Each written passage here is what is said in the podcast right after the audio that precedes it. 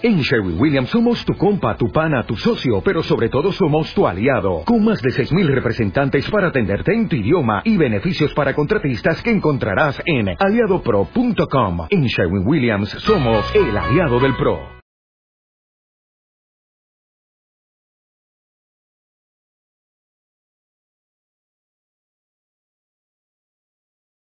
Quiero leer el problema que, a propósito de la creación de riqueza, se crea en las ciudades y del cual somos todos muy conscientes, eh, de las luchas de clases,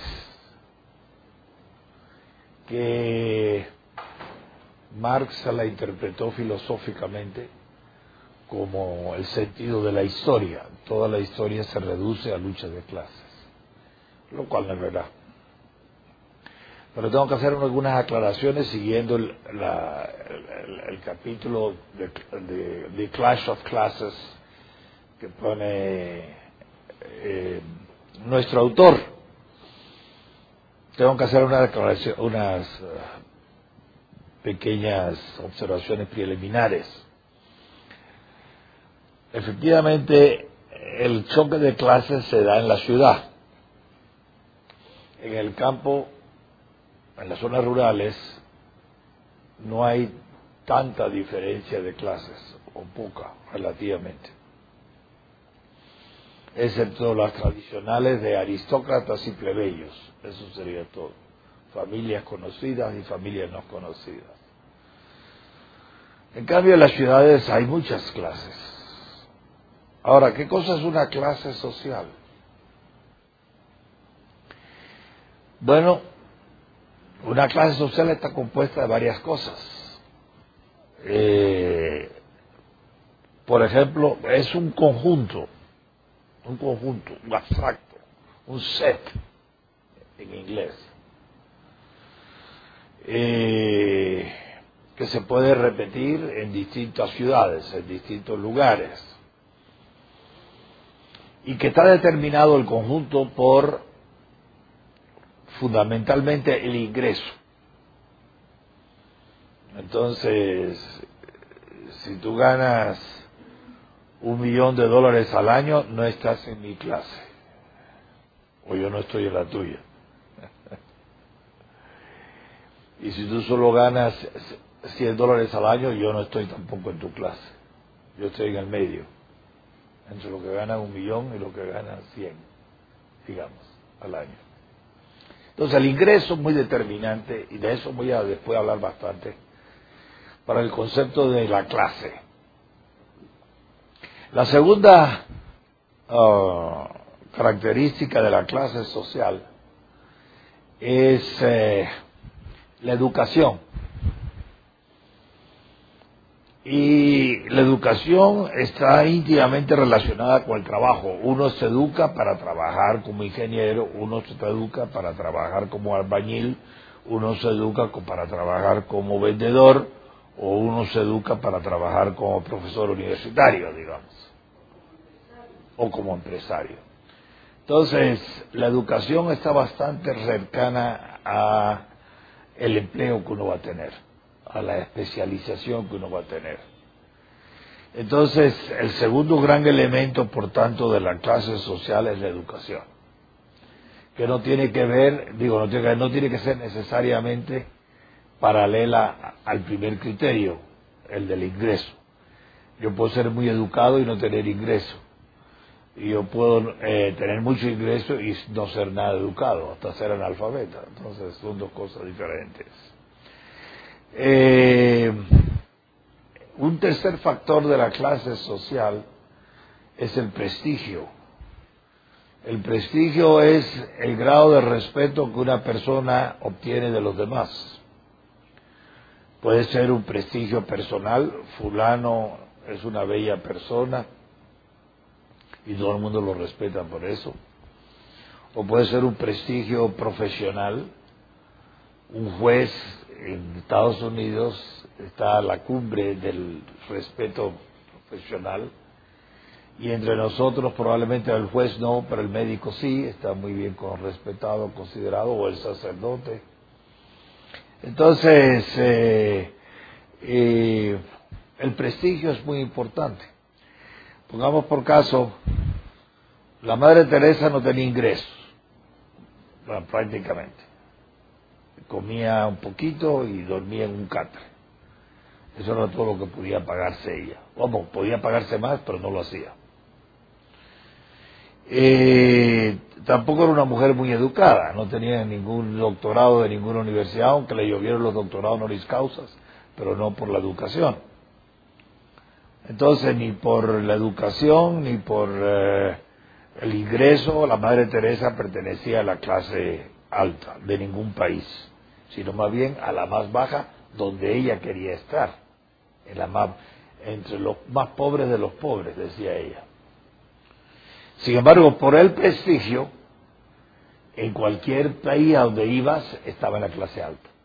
Y se codiaba con la reina de Inglaterra, o con el presidente de los Estados Unidos, o con Bill Gates si quería. Eh, entonces, eh, el prestigio era lo que le daba a ella esa significación. Esos son tres criterios. Ah, puede haber un cuarto criterio, pero eso más bien es subjetivo. Y es en dónde te sitúas tú, tú mismo. Pues yo me sitúo en la clase media, yo me sitúo en la clase baja, pero o media baja, o yo me sitúo en la clase media alta o la alta alta, ¿sabe Dios? También uno puede. Pero ¿por qué se está hablando de las clases. Bueno, eso es un hecho. Ahí termina. No. Lo que pasa es que de acuerdo al ingreso, de acuerdo a la educación, e incluso de acuerdo al prestigio, tú tienes intereses diferentes de los de otras clases que tienen otra educación, otro prestigio y otros eh, ingresos. De manera que los intereses tuyos son diferentes. Por ejemplo, si tú perteneces a la clase alta, tú vas a tener mucho interés en que se respete la propiedad. En cambio, si tú perteneces a la clase baja, la más baja de todas, más bien tu interés es que se respete la vida, porque son cosas diferentes. Eh, intereses, que es muy importante para mí pues que se respete mi propiedad dirá una persona de clase alta o que se respete mi vida dirá una persona insignificante, el pobre de los pobres, el insignificante. Pero además de intereses diferentes, hay gustos diferentes. Entonces, eh, si tú perteneces a una clase obrera en el puerto de San José, lo más probable es que la música que te guste es la música ranchera. Y si tú eres miembro eh, de una comunidad universitaria cualquiera, quizás conozcas y te aprecies más la música clásica. Entonces desarrollamos gustos diferentes. En el vestir también, en el beber, en el comer, eh, hay un chiste muy simpático sobre eso para que no estén tan serios del, eh, del hombre que le dice a los hijos, compré un billete de lotería. Ahora sí, papá, ¿y qué hacemos si, si te lo ganas? El premio gordo, el número uno. A hijos, si nos ganamos el premio de la lotería, pues París, champán, y mujeres. Ah, qué bien, papá. Y si no nos sacamos el, la lotería, ah, hijo, entonces seguimos en Amatitlán, eh, con Ron Venado y tu mamá. Entonces, eh, los gustos son diferentes. Indudablemente uno puede pagar una cosa u otra, según la clase y la formación contribuye también a eso. Entonces, eh, los gustos y los intereses son diferentes. Inclusive, y ahora viene lo peor, pueden ser contrarios o contradictorios. De tal manera que, por ejemplo, en el campo de los intereses, eh, los asalariados tienen un interés muy particular en la seguridad para la vejez o para cuando se enferman o cuando tienen una crisis, quieren tener seguros. En cambio, los empresarios, sobre todo de éxitos, no se preocupan por la seguridad para, seguridad para cuando estén viejos o estén enfermos, porque ellos creen que eso lo pueden afrontar. Entonces mucho más les interesa la libertad.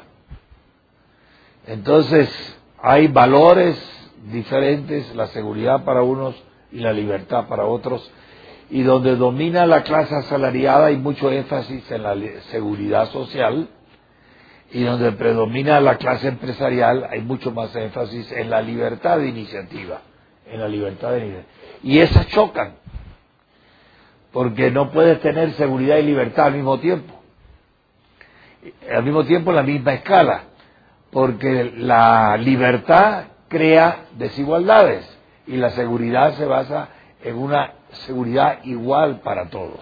¿Sí? Digamos, en una sociedad donde el asalariado es de, ingreso alto y se codea realmente con los empresarios, pero los, las prioridades no siguen siendo por eso, no siguen siendo las mismas por esto de la libertad que, o sea, el empresario busca eh, crear riqueza para sí mismo en vez de crear riqueza para alguien más, digamos. Bueno, el empresario no puede crear riqueza para sí mismo, sino en la medida que la cree para los demás. Si no, no. Pero, digamos, porque yo tengo un concepto medio raro de, del, del empleo acerca de que es como un sistema, como la democratización de la esclavitud, se le podría llamar, porque uno va a trabajar hasta el punto donde uno quiere. Entonces, uno opta como a ceder su tiempo libre, tu ocio o tu libertad a cambio de, esta, de este ingreso, pero, pero los empresarios... Déjame ver si te doy un ejemplo de lo que yo creo que tú quieres decir. Por ejemplo, el, eh, el gerente de la General Motors en los Estados Unidos es un asalariado, como el gerente general de Mary Lynch en Wall Street. Entonces, pero da la casualidad que el gerente de General Motors, entre salario y los bonos que le dan a fin de año, según las ventas, pues hace al año de 6 a 7 millones de dólares el asalariado. Hace 6 o 7 millones de dólares al año. En cambio hay empresarios pequeños que difícilmente hacen más de 20 mil dólares al año. En los Estados Unidos es pobre el que tiene una familia de cuatro en zona urbana que tiene un ingreso menor de 18 mil dólares, 18 mil y pico, pongamos de redondo 18 mil. Entonces un empresario que vende baratijas en algún lugar, pues tiene tres hijos, dos hijos y su mujer, son cuatro. Y a pesar de ser empresario, solo gana 20 mil dólares al año. Entonces, este empresario, desde el punto de vista del ingreso, es de la clase baja en los Estados Unidos. Y el asalariado, el gerente de Motors, que gana 7 millones al año, es de la clase alta, de los que tienen gran ingreso. Entonces, el hecho de ser empresario no significa que ganes mucho, y el hecho de ser asalariado tampoco significa que gane poco. Pero independientemente de que ganas mucho o poco, que ese es el punto que tú hacías, en los países donde hay asalariados que pueden codiarse con cualquier empresario porque ambos son millonarios o ganan millones. Eh, en esos países, eh, sin embargo, instintivamente el empresario lo que quiere es que lo dejen libre para descubrir dónde se compra barato y dónde se vende caro. Eso se lo... A mí déjenme tranquilo y yo me encargo de, no ser carga para nadie. En cambio, el asalariado nunca sabe si podrá tener con qué afrontar una emergencia. Y entonces él quiere la seguridad de poderla afrontar. Entonces, psicológicamente, eh, si tú perteneces a la clase empresarial, le vas a poner énfasis en la libertad. Y si tú eres un asalariado, le vas a poner más énfasis en la seguridad, tener un fondo de pensiones, por ejemplo. Ningún gran millonario se preocupa del fondo de pensiones, no le interesa, no lo quiere. Él sabe que él se puede proveer su retiro a sí mismo. En cambio, los asalariados, incluyendo los gerentes de la General Motors, sí quieren tener también un retiro, y de suyo hay retiros escandalosos muchas veces, porque le dan unos 100, le acaban de dar al gerente de la Bolsa de Nueva York para su retiro 165 millones de dólares. Eh, y no fue ninguna gran cosa él, pero bueno, eso a veces es escandaloso. Inclusive a veces les pagan un gran retiro para que se vayan. Bueno, porque molestan. Pero lo que quiero decir es que psicológicamente los intereses, los gustos, los valores son diferentes. Entonces, todos aquellos que tenemos unos gustos parecidos, por ejemplo, música clásica, música ranchera, todos los gestos que tenemos ingresos parecidos, digamos 200 mil quetzales o 800 mil quetzales al año. Todos los que tenemos educación parecida, primaria y secundaria.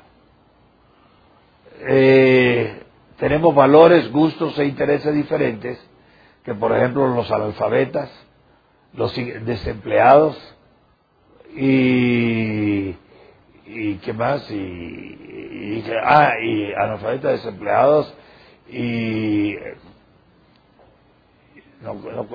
hay que no tienen prestigio, los insignificantes tienen otros intereses. Esos son las clases sociales. No puedo entender la diferencia por ingresos, por educación o por prestigio, pero hay cosas, por ejemplo, como el arte. ¿Por qué va a ser diferente una clase y otra? Al final de cuentas, el concepto de belleza en teoría debería ser el mismo. Bueno, no, el concepto de belleza nunca es el mismo, en primer lugar. En segundo lugar, ni en teoría ni en la práctica. En segundo lugar, tú tienes a Pablo Picasso, que murió y dejó 300 millones de dólares de su herencia a sus dos mujeres, que se la estaban peleando, por cierto, después. Y tú tienes a Van Gogh, cuyos cuadros son los que más se cotizan hoy, 40 millones, 40, 50 millones de dólares, un cuadro de Van Gogh y que en su vida solo vendió un cuadro y se lo compró su hermano y pasó hambre toda la vida. Entonces, el arte hay que verlo al corto y largo plazo. Hay artistas que tienen al corto plazo un gran éxito. Y entonces la gente los considera grandes. ¿Por qué? Porque se venden sus obras. Picasso. Hay otro artista que se descubre mucho después de su muerte que fue un gran artista. Y mientras no se descubrió y no se le consideraba un gran artista, se moría de hambre. Que era el caso de Van Gogh.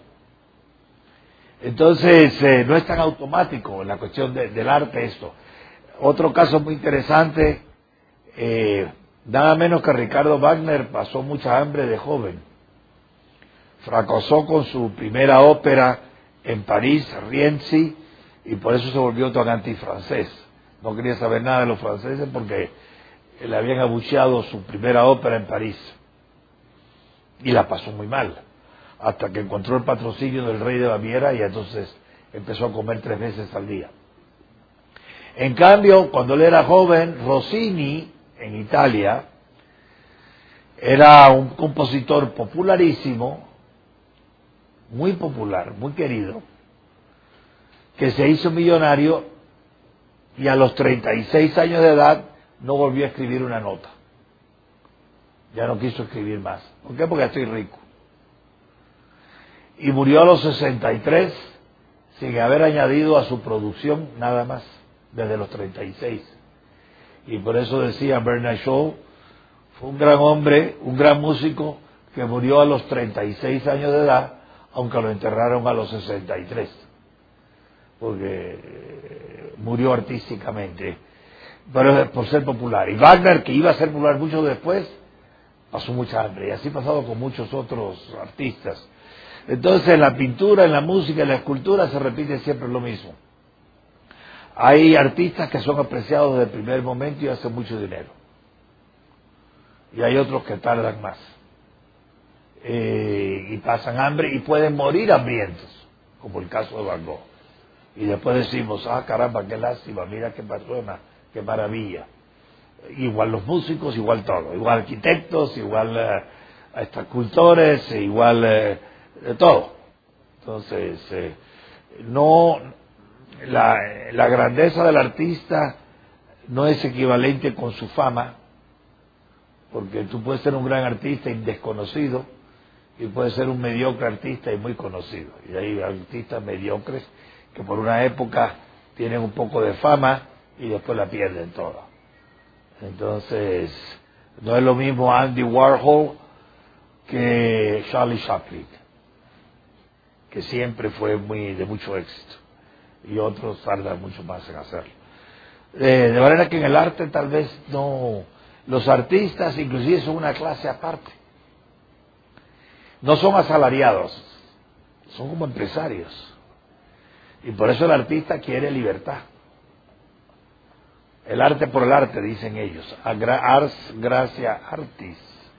Quiere libertad para poderse expresar. Es que los demás no lo quieren, pero a mí me gusta así, yo lo quiero. Salvador Dalí tardó mucho en ser reconocido con sus excentricidades, pero fue reconocido al final. Entonces quiere libertad. La gente ahora no le gusta esto, pero a mí sí me gusta. Y a lo mejor, pienso, con el paso de los años, la gente acaba por descubrir la belleza artística y entonces otra cosa. Pero el artista lo que quiere es libertad para experimentar. No le interesa la seguridad. O si le interesa, no se afana mucho por ella. Él puede vivir en una barbacoa, en un ático de un casero, de un casero viejo, eh, comiendo manzanas y flaco y muriéndose de hambre, pero está feliz en su creación. Eh, la seguridad no es precisamente, y por lo tanto la responsabilidad tampoco es muy característico de los artistas. Entonces, eh, son una comunidad aparte, bohemia, que si tienen ingresos, vendieron un cuadro, o una sinfonía, o una ópera, o una escultura, invitan a todos sus amigos y durante dos meses viven como reyes. Y después a morir de hambre otra vez. Eh, son así. Pero ellos tienen una vida emocional tan rica que lo que quieren es simplemente libertad para vivirla y nada más. Entonces los artistas son una clase independiente. Generalmente están contra lo que llamaríamos la sociedad establecida, la sociedad rutinaria la sociedad, ordenada, la sociedad que ahora modernamente se llama burguesa, de la gente que va a trabajar de 8 de la mañana a 5 de la tarde, eh, que más o menos se ocupa igual de los hijos, quiere una educación parecida, eh, tiene mucha atención a las convenciones sociales, a la etiqueta. Eso los artistas les viene sobrando. Nada de eso tiene que ver con la vida de él, Tendrá que ver con la vida de todos, pero no de él. Él vive aparte, él vive por su cuenta, o ella vive por su cuenta. Y yo he conocido muchos de ellos, y por cierto, gente muy interesante. Medio excéntricos, medio locos, eh, eh, y tienes que tomarlos como son. No van a cambiar porque tú no quieras, porque tú no te guste. Entonces, pero eh, el dilema libertad o seguridad para el artista no existe. Para el artista solo existe libertad y no le importa morir de hambre o suicidarse al final como Van Gogh o arrancarse una oreja. Eh, cosa que ustedes se preocupan que yo no le doy importancia.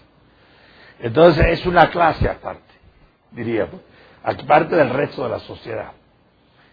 Y eso es universal. Bueno, entonces, por tanto, no solamente desarrollamos eh, gustos, valores e intereses diferentes, sino muchas veces contradictorios. Seguridad versus libertad. A eso se llama, es lo que llama Gilder the Clash of Classes.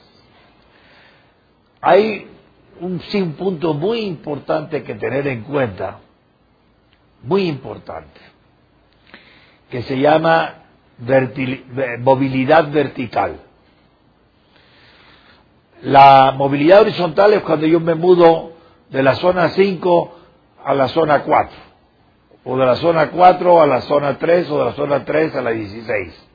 Me muevo en la ciudad vertical, horizontalmente. Movilidad vertical es cuando yo estoy en una clase baja y subo a una más alta. Y cuando estoy en una más alta y caigo en una más baja. De acuerdo con los criterios del prestigio, el ingreso, la educación y el trabajo. Entonces, eh, eso es todos los días. Todos los días se ve en todas partes. Eso es lo que hace que una sociedad de clases no sea una sociedad de castas. Porque en la sociedad de castas la cuna determina tu posición por el resto de la vida. Pero en una sociedad de clases, tú hoy puedes estar en la clase de abajo y mañana en la clase de arriba. Tú puedes estar dominado y mañana ser el dominante. Bueno, en la medida en que las sociedades son libres, el termómetro de la libertad de una sociedad es la movilidad vertical. Mientras más gente suba o baje continuamente, más libre es esa sociedad. Mientras más fija, más estable, estático es la posición de la misma gente en el mismo lugar social, menos libertad. Entonces, la razón de esto es que eh, todo esto tiene que ver mucho con la libertad del mercado. Y el mercado es lo más cambiante que existe. Hoy está tal, auto de moda, mañana la compañía quiebra y viene otra compañía, como pasó con la Chrysler.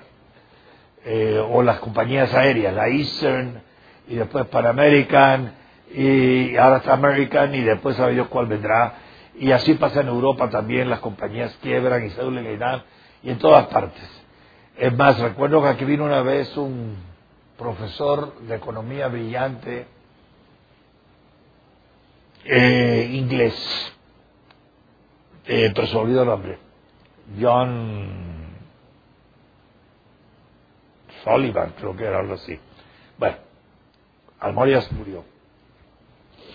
Que decía, lo que yo quiero ver en Guatemala, y eso a todos nos sorprendió, lo que yo quiero ver en Guatemala es que muchos negocios se cierran o quiebran y muchos más se abren y prosperan. Otro hubiera dicho, yo quiero ver en Guatemala que todo el mundo está próspero y que todo el mundo prospera y tiene éxito. Y digo, no, no, no. Yo quiero ver gente que fracasa y gente que, que triunfa. Gente que Ayer eran ricos y hoy pobres, mañana ayer eran pobres y hoy son ricos. Y uno diría, bueno, ¿y por qué esa locura? ¿Cuál es el punto de vista de justificar querer ver eso? Esa, diríamos, movilidad extrema. Dice, porque eso significa que los recursos cada vez se están usando cada vez más eficientemente. ¿Quiénes quiebran? los que usan de los recursos menos eficientemente que sus competidores. Quienes perseveran o triunfan, quienes usan de los recursos más eficientemente que sus competidores. Entonces, en una sociedad donde continuamente se progresa, que significa se usan los recursos con más eficiencias, por cada nueva compañía hay otras dos que quebraron, o por cada eh, eh, una que una cada compañía que está progresando hay otras que están retrocediendo eso es el continuo cambio del mercado que hace que yo hoy sea el, el Bill Gates de las computadoras y mañana viene otro con la Apple y lo desplaza y mañana viene otro que desplaza el de la Apple y así todo el tiempo y antes los mejores barcos los construían Inglaterra, Francia y Alemania. Ahora ni Inglaterra, ni Francia, ni Alemania construye barcos. Ni Noruega tampoco. Ahora son los chinos, los coreanos y no sé qué. Desplazaron con mano de obra más barata, con recursos mejor utilizados a los europeos. Entonces, eh, es inevitable. Por eso, si tú no estás siempre en una sociedad competitiva, mejorando tu oferta, bajando los precios y enriqueciendo los demás de esa manera, bajando la oferta en lo que sea, acabas por salirte del mercado o caer abajo. ¿Qué es lo que pasa, por ejemplo, con los profesionales? Hay médicos, pero ya no se puede, pero antes, que después que salía de la universidad no abrían un libro. Y venían los jóvenes y los barrían. Por supuesto les molestaba mucho. Si yo no tengo experiencia, él no tiene. Sí, pero él tiene técnicas nuevas, que utiliza recursos, equipo nuevo que tú nos conoces. Entonces te va a barrer, te va a sacar del mercado. Quien dice el médico, dice el abogado. Los abogados que hoy no tengan estudios de análisis económico del derecho van a fracasar frente a los que sí tienen estudios de eso. Quien dice abogados, dice arquitectos. Los arquitectos siempre, fíjense que las estrellas de la arquitectura son, con muy raras excepciones, estrellas fugaces. Ahora está fulano, que es el arquitecto de moda, y cuando ya tú estás acostumbrado a fulano, surge otro que desplazó al fulano, que al fin todo el mundo lo olvida. Y así el, mundo se llena de arquitectos olvidados que fueron en su época glorias y siempre están surgiendo nuevos. Todavía se ve eso más en, la industria del entertainment, del entretenimiento. Eh, los cantantes, las bailarinas, eh, los cómicos, eh, los actores, todos los días hay uno nuevo. Yo no le puedo seguir la pista a ellos. cuando ya oigo hablar a alguien, digo, voy a ver qué tal es su música, o qué tal es su baile, o qué tal es su actuación, porque todo el mundo habla de él, ya después nadie habla. El otro día me acuerdo, ¿en, dónde fue? No acuerdo dónde fue. Eh, estaba yo con mi esposa y que fuimos a una disco, no disco, ¿cómo se llama? Lugar donde venden discos y música. ¿Cómo se? ¿Eh? Una venta de discos.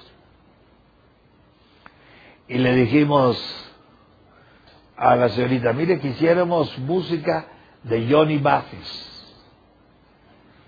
la que vendía, ¿no?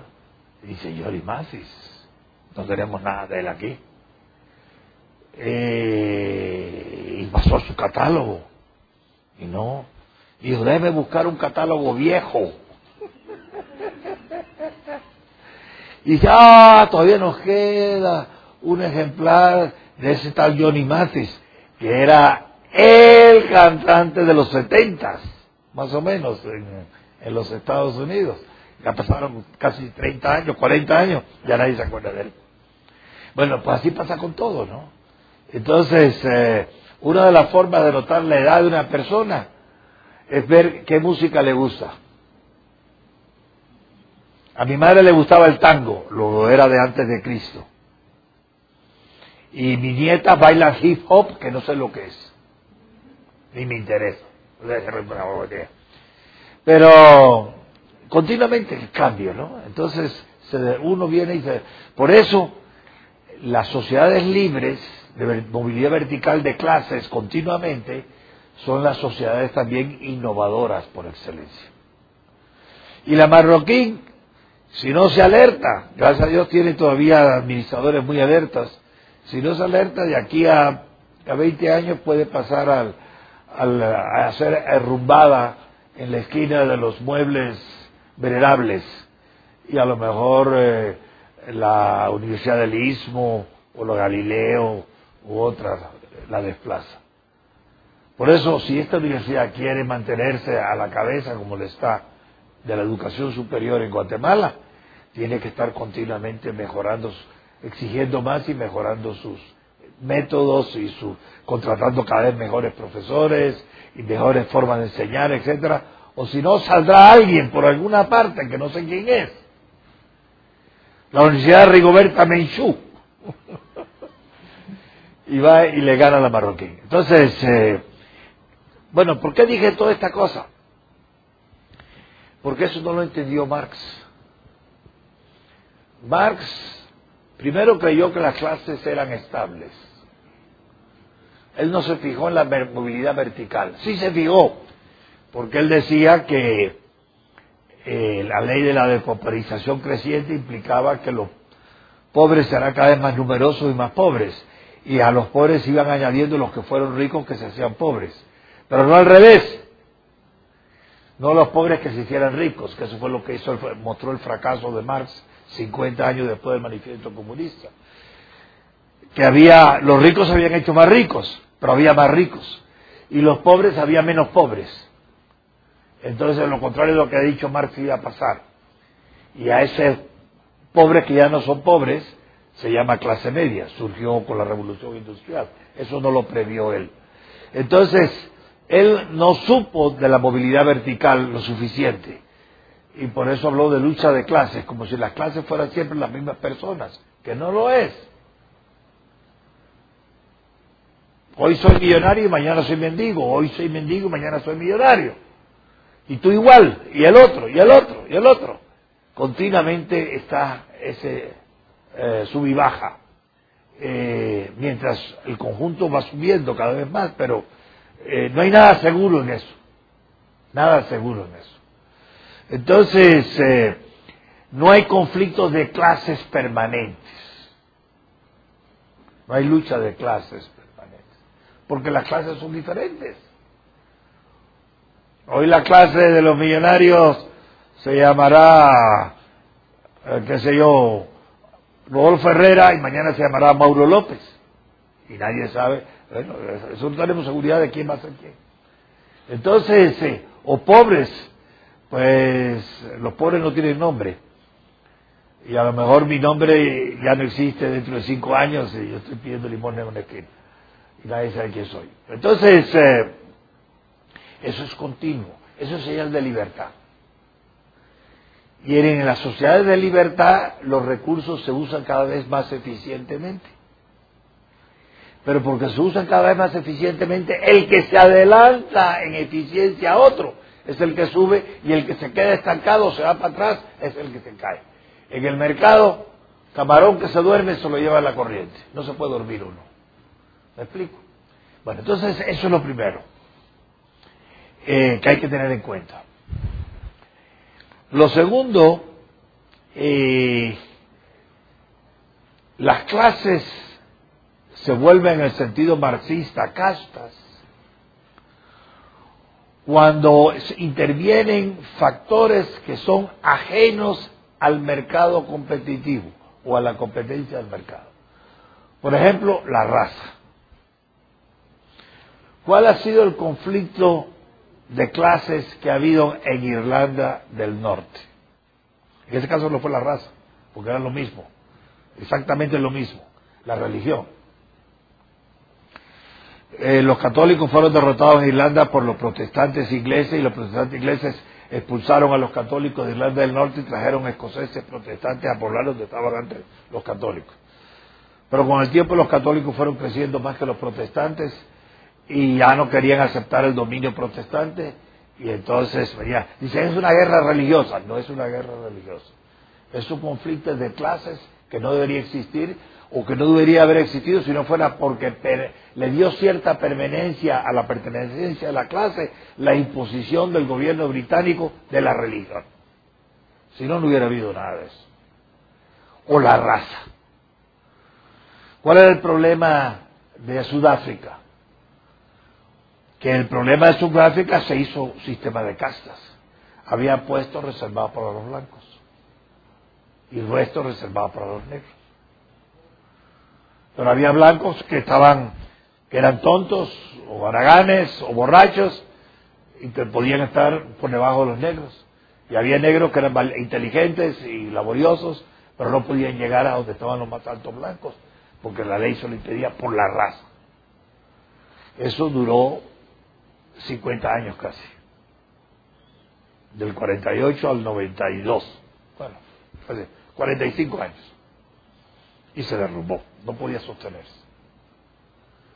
Porque era un sistema de castas. El, el país de las tradiciones de castas más fuerte del mundo fue la India. Por miles de años.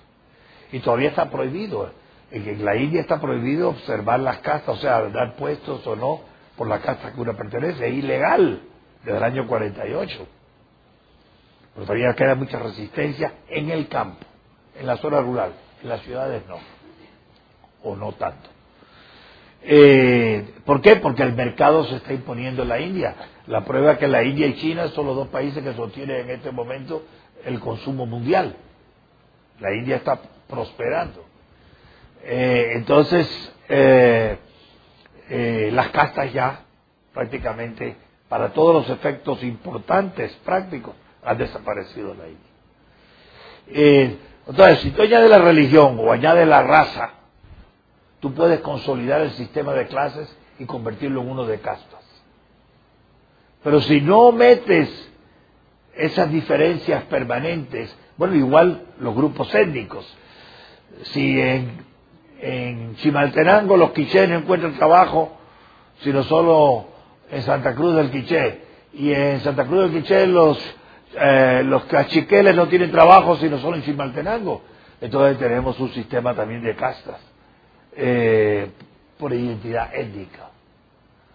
Eh, entonces la clase más revolucionaria que hay en Guatemala son los ladinos.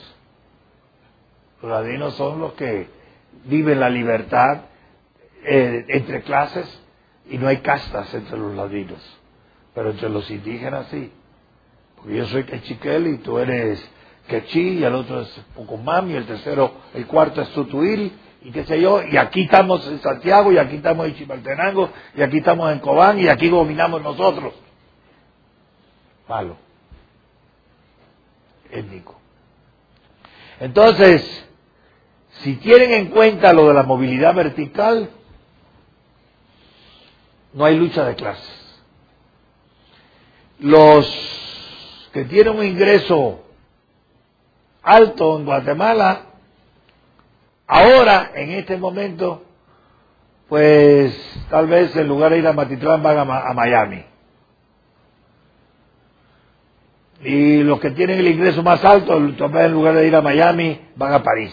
Muy poquitos, poquitos. Eh, y lo de no, como decía el otro, si no nos sacamos la lotería, a Matitlán. Bueno. Eh, pero esos mismos el que ahora puedo, solo puede ir a Matitlán, puede ser que mañana vaya a París. Y el que ahora solo va a París, puede ser que mañana puede ir más a Matitlán. Porque hay movilidad vertical. Entonces, los gustos, naturalmente, a medida que uno tiene más posibilidades de disfrutar de más cosas, más aprende de qué es bueno y qué no es bueno. Si tú solo conoces el venado, pues te parece que está muy bueno, el, el, el ron venado pero si puedes conocer, eh, qué sé yo, vinos italianos o, o champán francés o, licores eh, escoceses, pues entonces ya tienes más oportunidades de comparar y discriminar. Entonces, eh,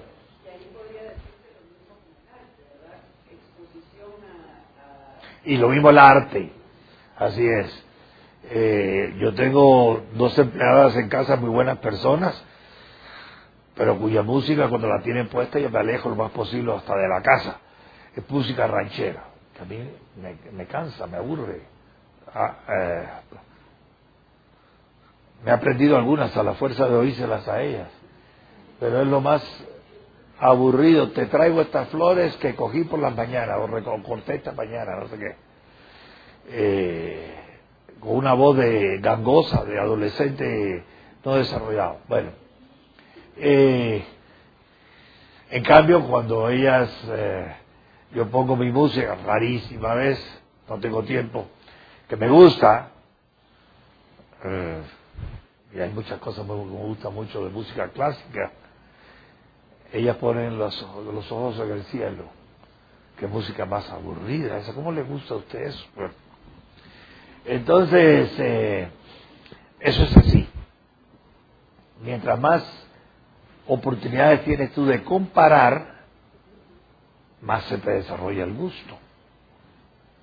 Igual en la pintura, eh, igual en, la dieta, igual en todo. Bueno, esto supuesto, ahora entra lo que yo quería decir. Eh, ¿Por qué estas diferencias de clases son un problema? y un problema social. No tendría por qué serlo. Bueno, tú tuviste suerte y, o fuiste más inteligente o más trabajador y estás ganando mucho y te vas a París y yo solo puedo ir a Matitlán. Bueno, ¿por qué se va a convertir en un problema social? En guerra social. Puede dejar de lado ciertos factores morales como la envidia que es el más despreciable de todos los sentimientos humanos. No se lo voy a dejar de lado porque eh, se puede combatir la envidia, pero los que la pueden combatir no la combaten, combaten, por ejemplo, los predicadores de cualquier religión. Yo rara vez oigo predicar contra la envidia hoy. Qué pena. ¿No será que los predicadores también son envidiosos y no quieren predicar contra sí mismos? Entre los profesores universitarios, la envidia es una plaga. Mis colegas, yo trato de no ser envidioso, creo que nunca lo he sido, pero vaya, a lo mejor lo soy y no me doy cuenta. Pero hay mucha envidia hoy en el mundo. Y eso es despreciable. Pero despreciable. Eh, un hombre o una mujer envidiosa es un hombre o una mujer de ese tamaño. Entonces, bueno, voy a dejar eso de lado. ¿Por qué es un problema social? Bueno, en la ciudad, a diferencia en el campo, las clases viven juntas, revueltas, juntas y revueltas. Tal vez en Guatemala no se nota tanto, Guatemala, aunque sí se nota, pero hay ciertas áreas que todos sabemos que van a ser marginales por muchos años y hay otras áreas que sabemos que nunca lo serán. Pero en Caracas, Venezuela, el país de los petrodólares, yo no sé cómo está ahora porque hace años que no voy. Pero antes yo iba con alguna frecuencia a Venezuela, me llamaba la atención, había mucha tolerancia con las invasiones de tierras. Entonces tú te encontrabas una casa preciosa, lujosa, una mansión y al lado una choza. Y la gente de la choza, pues, eh, traía un cubo de agua para bañarse y la de la mansión tenía una piscina olímpica al lado. Más evidencia del contraste de estilos de vida entre uno y otros. Eso es lo que quiere entender, hace dar a entender por en las ciudades, a diferencia en el campo, andamos más revueltos. Y mientras más revueltos estamos, más resentimos que unos tengan eso y yo no. ¿Y por qué yo no? No me gusta. Eh, ahora con la renuncia de Castro estaba diciendo alguien hoy, un tonto por supuesto, es que los cubanos son ahora iguales, antes no lo eran, efectivamente. Ahora todos son igualmente miserables. Entonces por eso no puede haber envidia. Porque voy a envidiar a uno que sufre lo mismo que yo y que tiene tanta hambre como yo. Entonces, han progresado los cubanos. Antes había una clase media, la más grande de la América Latina, junto con la de la Argentina. Ahora todos son miserables. Bueno, menos los, el grupito de la cúpula del partido, que ya sabemos que Fidel Castro es un experto en langostas. Pero bueno. Entonces, eh, eso esa confrontación continua, ese contraste continua de ver un chiquillo en un BMW, cuando yo que soy un hombre de 50 años me tengo que colgar de un autobús carrapatoso a punto de caerme para ir a mi trabajo y el chiquillo ese está corriendo con su BMW a toda velocidad por la avenida de Vista Hermosa para atropellar a alguien, eso indigna. Es natural que indigne. La vida no es justa. La vida no es justa. ¿Por qué mi hijo perdió la, la juventud y la niñez? Porque lo atropelló un auto. ¿Qué ha hecho él que para perseverar eso? Nada. Y en cambio hay otros muchos muchachos drogadictos, sanísimos, con dinero, fuertes, eh, en fin, realizados. Y mi hijo que es muy noble y muy honrado y muy inteligente, condenado a la invalidez desde los 12 años y medio de edad. La vida no es justa. Entonces, eso es una enseñanza para ustedes muy buena. Lo que tratamos que de luchar, tratar de luchar no es para que haya más justicia, sino lo que tenemos que luchar es para que haya menos injusticia, porque, porque siempre la habrá, pero por lo menos reduzcámosla. Entonces, ¿por qué va a ser que este muchachito, sus padres eh, tontos, le compran un BMW a los 18 años y lo va a estrellar o va a atropellar a alguien? Y este trabajador del correos, o de sabe Dios qué, eh, o esta enfermera que dedica su vida a los enfermos y a los viejitos, eh, y gana, acaso lo suficiente para comer tres veces al día, mal, con sus hijos, porque está abandonada, sabe Dios, y va en ese carranco del autobús donde le pueden asaltar y robarle el sueldo del mes. Y el otro pasa por el lado con su BMW. Eso no es justo, estrictamente hablando, eso no es justo. La vida no es justa. Y quien crea que se puede alcanzar una vida justa en Finlandia o en Japón, está en la luna de Valencia. Entonces, ¿qué es lo que se puede luchar? ¿Por qué se puede luchar y se, puede lograr? Reducir las injusticias. No eliminarlas, pero sí reducirlas. Por supuesto, añadiría yo la palabrita que más me gusta a mí de todo el idioma castellano, a largo plazo. No, a corto plazo no se puede reducir ninguna injusticia, a largo plazo. Por eso hay que cambiar las reglas del juego, la reforma constitucional, todo lo demás. Bueno, entonces en las sociedades es donde se da más el clash of classes, como dice, en las ciudades, pero 10 sociedades, en las ciudades, en los centros urbanos. Pero esos problemas de clases, ahora, esto es lo, que más, lo más importante que voy a decir y viene ahora, más que lo que he dicho. Las injusticias relacionadas con las clases sociales, como la que estaba dando ejemplo, han sido hechas más profundas, más sangrientas, más lacerantes, esas injusticias, por las personas que han querido eliminarlas. Dicho de otra manera, es una una aplicación del, del, proverbio medieval, ya entonces lo sabía la gente, de que de buenas intenciones está empedrado el camino del infierno. Gente cortoplacista, que quiere remediar injusticias de largo plazo, hacen peores las injusticias de corto y de largo plazo. Las hacen peores. Y no estoy hablando en este caso de Cuba, donde es más que evidentísimo para cualquiera que conozca Cuba, porque hay mucha gente que dice que habla sobre Cuba y no sabe de lo que está hablando. Bueno, eh, no, me estoy refiriendo a los Estados Unidos, a Inglaterra, a Alemania, a Japón, a Suiza, a los países desarrollados. Por supuesto, se da todavía peor en los países subdesarrollados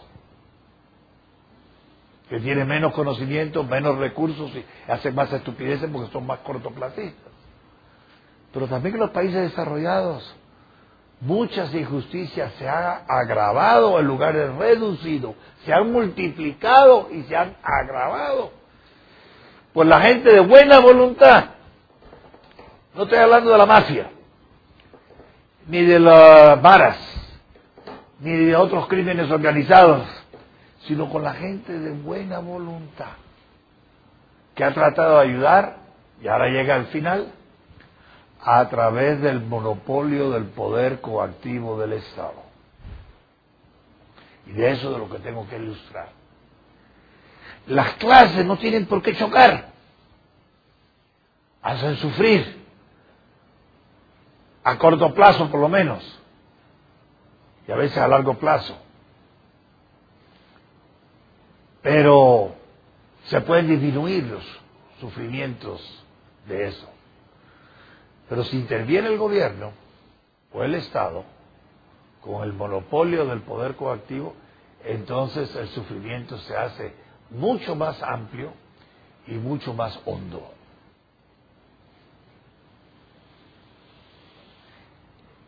Yo le voy a decir, nada más que dando unos ejemplos, La historia está llena de gente que con buena voluntad ha arruinado lo bueno. Hay un proverbio de los gringos que son muy prácticos, que me gusta mucho, que dice, if it, I am broke, don't fix it. Si no está roto, no trates de arreglarlo. Cuando yo daba clases de historia de Occidente, hace de eso ya unos 20 años, ya hace tiempo que no los doy, yo le insistía en los jóvenes que la República Romana gloriosa, de logros, de conquistas, de avances de todo tipo, para los romanos, se hundió por la gente que quiso hacerla mejor a la República Romana.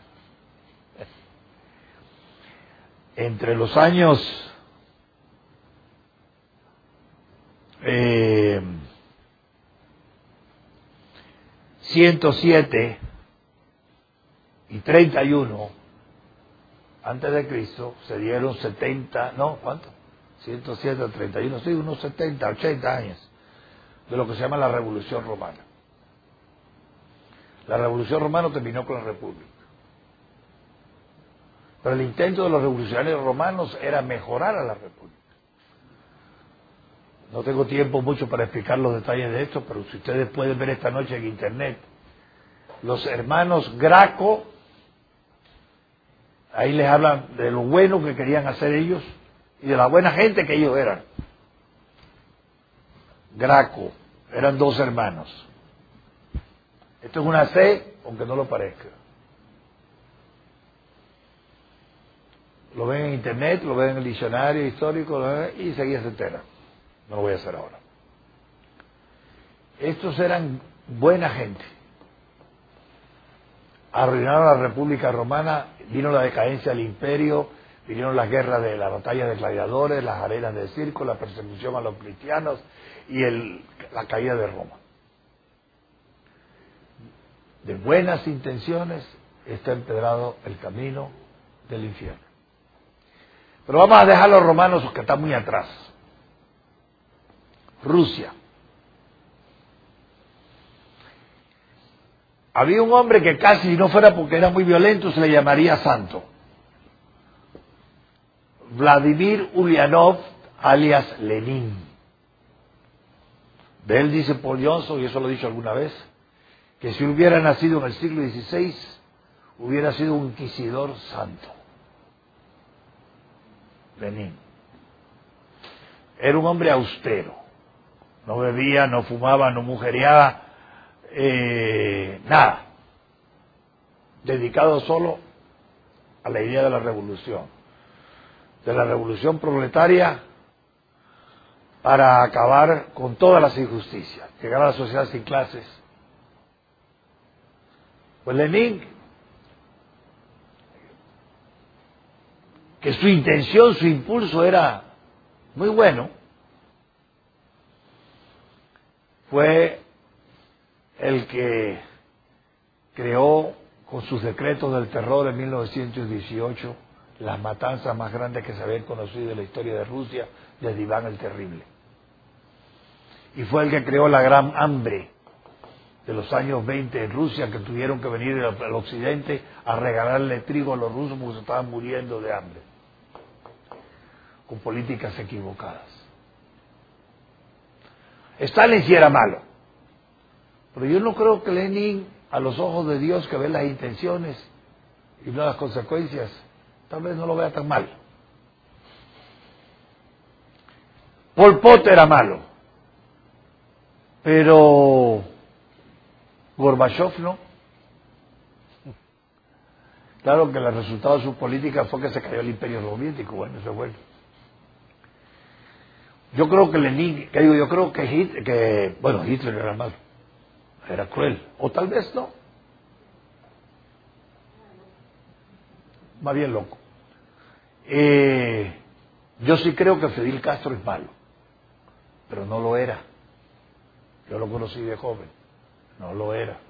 Muy simpático. Loco, pero bien intencionado. Joven. Pero usted conoce la famosa frase de Lord Acton, el poder corrompe. Y el poder absoluto, que es el de él, corrompe absolutamente. Ya no es el bueno que fue. Pero en aquella época sí quería hacer algo. Entonces, la historia está repleta, repleta de lecciones de personas que encuentran sufrimientos humanos, por ejemplo, de clase, también puede ser de raza, de nación, eh, de lo que quieras, de religión, la tratan de remediar y el remedio es peor que la enfermedad. Y eso es lo que justifica el famoso dicho de Roy Santayana de que quien no aprende de los errores del pasado está condenado a repetirlos. Y se repite una y otra vez y otra vez y otra vez. Nuestra historia de América nuestra, tan prometedora, está llena de buenas intenciones que han empedrado todos nuestros infiernos. ¿Sí? ¿Cuál es, más o menos, hablando de esto, de las buenas intenciones todo esto, su postura acerca de, la ayuda internacional que se da las clases bajas o a la gente hambrienta? Porque hay, hay digamos, personas que dicen que, que solo agravan el problema porque se da como incentivo a que se siga creciendo esta clase baja, la cual no se logra mantener por. ¿Baja o no baja? Efectivamente, yo soy opuesto a la ayuda extranjera. En cambio, soy partidario del libre comercio. Los europeos no tienen que dar a nosotros 70 millones de dólares al año para alimentar a los pobres de Guatemala. Que nos abran su mercado de banano guatemalteco y les vendemos 70 millones de dólares en banano, sin que ellos no tengan que dar nada. Esa es la cosa. Por supuesto. Ellos son los que nos dan, los que nos causan los problemas. Abran su mercado y se acaba el problema en Guatemala. Déjenos exportar. Y que dice eso son muchas cosas más. Pero bueno, a lo que voy es, bueno, por eso, por ejemplo, las remesas. Aquí todo el mundo está feliz con las remesas. Ya llegaron a 4 mil millones de dólares este año, el año que viene, digo, el año pasado. Este año ya no van a llegar a eso porque hay muchos problemas. Pero, cuatro, ¡ah, qué magnífico! Equilibramos el déficit comercial y cubrimos parte del déficit fiscal con esa remesa. Mira qué bien estamos. Malo. A mí me molesta ir a Gualán y ver muchachos fuertes, sanos, jóvenes, galanes, jugando billar. ¿Y ustedes qué hacen aquí? ¿Por qué no están en la escuela o no están trabajando? Ah, no. Mi hermano está en los Estados Unidos y pues, para eso hace falta. Ya más adelante voy a ver qué hago. Están creando parásitos. Es verdad que hay alguna inversión en vivienda. Y eso sí es sano. Pero la mayor parte de las remesas no van a bienes de capital, como se dice, a construir casas, sino a consumo. Y a veces el consumo es alcohol. Eso no sirve. Ahora, ¿por qué están ese millón de guatemaltecos en los Estados Unidos? Ya lo expliqué el otro día porque los políticos de Guatemala los expulsaron. Como los que seamos descendientes europeos aquí, nuestros abuelos fueron expulsados de Europa por los políticos europeos. Son los políticos los que fuerzan las corrientes migratorias. Son los políticos los que estropean los países y obligan a la gente a salir. Los políticos. Y si alguno lo duda, me detengo solo en ese punto, pero no lo voy a hacer porque tenemos otras cosas que acudir. Entonces, con esa premisa aclaratoria de que de buenas intenciones está empedrado el camino del infierno, y eso lo explica muy bien eh, George Fielder, gobernantes con buenas intenciones, los políticos también con buenas intenciones, agravan los problemas. Eh, yo les voy a dar un ejemplo de lo que quiero decir, no de Guatemala, de los Estados Unidos, que se supone que es el experimento social más de más éxito del mundo moderno. No hay comparable con los Estados Unidos ningún otro país de éxito. Eh, pues los Estados Unidos. En 1953 el presidente Eisenhower introdujo un sistema de ayuda, welfare, para las madres solteras. ¿Qué cosa mejor que esa puede haber? Ayudar, bueno, madres solteras o madres solas, o sea, a los, a los hogares encabezados por una mujer que no tiene hombre. O porque la dejó, o porque nunca lo tuvo, o porque se divorció, o porque se enviudó. Que es lo que más pasa entre los guatemaltecos. Hay muchas viudas. Pero, entonces hay niños chiquitos. Y esos niños, naturalmente, van a tener un ingreso muy por debajo de, si tuviera, de, un hogar, de un hogar que tiene padre y madre. Y la madre, mientras está trabajando, están los niños abandonados. Problema desastroso. En 1953, el 4% de los niños en los Estados Unidos vivían en un hogar presidido por una mujer sola. No tenía marido, no tenía pareja, como se dice. Cuatro de cada, de cada cien. Cuatro de cada cien no tenían. Entonces, ayudemos. Que mejor de los impuestos de todos dar pensiones a las madres solteras o solas. Eso es beatífico. Bueno,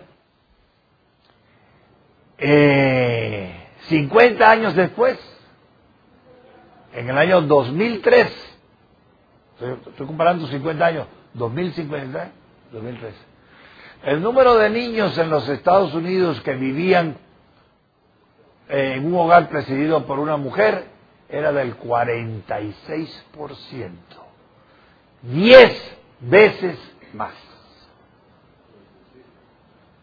¿Sí? Del 4 al 46 son 10 veces más.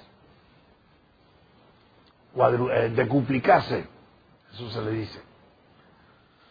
¿Y por qué? Porque entonces muchos hombres irresponsables ya no pues importa que yo no me ocupe de mis hijos con fulana, ni con mengana, ni con sultana, porque son 15 o 20 mujeres a las que dejo preñadas. No, no me importa si el Estado la va a sostener. A las mujeres sí les importa un poco más, pero no mucho más. Efectivamente. Entonces, inclusive yo conozco unos casos tristes de mujeres que tenían 10 y 11 hijos y los tienen, y 12, para que aumente los fondos de ayuda al hogar. Pero, ahora fíjense, la buena intención era que disminuyera que los niños que estuvieran, fueran de madres solteras tuvieran las mismas oportunidades que los que tenían padre y madre en casa. Pero no solamente eso. No solamente eso. Se quería también lograr que esos niños pudieran algún día tener un hombre en la casa. O sea que la madre con esa ayuda podía atender su casa, no era una carga, una mujer que tiene cinco hijos, los hombres lo piensan dos veces antes de casarse con ella. O eso tener yo cinco hijos ajenos.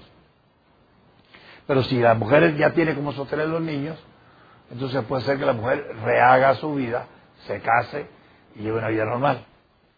Fue exactamente lo opuesto. La ley decía que la ayuda era para la mujer que no tenía pareja. Entonces, ¿qué pasaba? Que las mujeres tenían parejas a escondidas. Y llegaba la policía a ver cómo estaba la cosa y el hombre salía por atrás de la casa. Para y seguía recibiendo. Y entonces, ¿qué pasaba? Que ella, los niños y la madre soltera sostenían a la Aragán, que era la pareja de la madre. Esa es la decadencia moral de la familia en los Estados Unidos. Si ustedes leen la historia de los Gracos en Roma, los Gracos hicieron esa legislación hace más de dos mil años pero resucitaron en alguna forma y estaban al lado de Eisenhower cuando hizo esa ley. Entonces, Y eso todavía se han multiplicado más programas, ya no para la clase de las madres solteras. Ahora debo hablar de los casos. Para los grupos étnicos. Los indios, los antiguos aborígenes de América, los negros, ahora empieza, quieren hacer legislación de, para los hispanos, lástima. Sería lo peor que nos podría pasar. Eh, pero bueno, con el pretexto de raza, de ayudar razas, ahora hay un diluvio de legislación en los Estados Unidos que hace exactamente lo, logra exactamente lo contrario de lo que quieren hacer. Envenenar más a la gente, hacer el problema más grande y más permanente. ¿Cómo? Le daré los ejemplos. Eh, ¿Hoy qué día es? Martes. El jueves. El jueves le voy a dar, le voy a explicar y se va a quedar con los ojos abiertos. Porque lo viví yo, ¿eh? Ahí me lo contó. Nadie me lo dio. Ejemplo que yo he vivido de esa legislación. En parte se trata. Bueno, ustedes tienen en Guatemala un caso muy bonito. Berger le dio a una persona 300 millones de quetzales por 10 años para que compense de las pérdidas que pudiera haber tenido durante el conflicto armado a los amigos de Rosalina Tuyuk. ¿Y por qué los amigos de Rosalina Tuyuk? ¿Por qué ella? Política. ¿Perdón? Puede ser. Entonces, y es buena persona. Y todo el mundo dice, ah, qué bien. Qué mal. Qué mal. Y le voy a decir otra cosa. Aquellos que se oponen a la pena de muerte son corresponsables de las víctimas de los asesinos que merecen pena de muerte. ¿Por qué? Porque los asesinos el 60, de Estados Unidos hay estadística de todo, ¿no? Un poco más del 60% de todos los que merecen la pena de muerte son reincidentes. Si hubieran pagado con la pena que establecía la ley, no habría tenido ocasión de matar una segunda, una tercera, una cuarta, una quinta y la sexta vez. Entonces, todo lo que vamos a decir, tal. Bueno, ellos son corresponsables de la futura víctima que puede ser su propia hija. buenas intenciones. Pero esto es tan importante para explicarnos los problemas sociales y por qué se dan y se agravan en lugar de disminuirse, que es lo que podemos hacer. Problemas siempre los habrá, pero tratemos de disminuirlos. El problema de estas ayudas bien intencionadas por gente que es buena, tiene buen corazón, es que queriendo solucionar un problema lo hacen más grande. Es como si tú quieras apagar el fuego echándole gasolina. Ciertamente no lo vas a apagar, lo vas a hacer más grande. Bueno, eso es lo que pasa. Entonces hay que estar bien. ¿Y cuál es el fallo? ¿Dónde está el punto del fallo, de la equivocación de las buenas intenciones? En que no ven las soluciones a largo plazo. Todas las soluciones al corto plazo terminan por empeorar las cosas. Y todavía eso no lo sabemos, no lo hemos aprendido. Y en el Congreso estoy seguro que no hay ni un diputado que lo entienda. Bueno, puede ser que sí lo hay alguno, José Alejandro Arevalo tal vez. Pero son 154, ¿no? ¿Cuántos son? 158. Y esos son los que deciden por nosotros. Por eso mi simpatía por los políticos. Y a pesar de que los hay buenos, y bien intencionados y efectivos, pero es uno en cien. Y que nosotros queremos que sean cien en cien. Entonces hay que cambiar las reglas para tener mejores políticos, para que los cien sean buenos y no solamente uno. Pero eso queda para otra clase.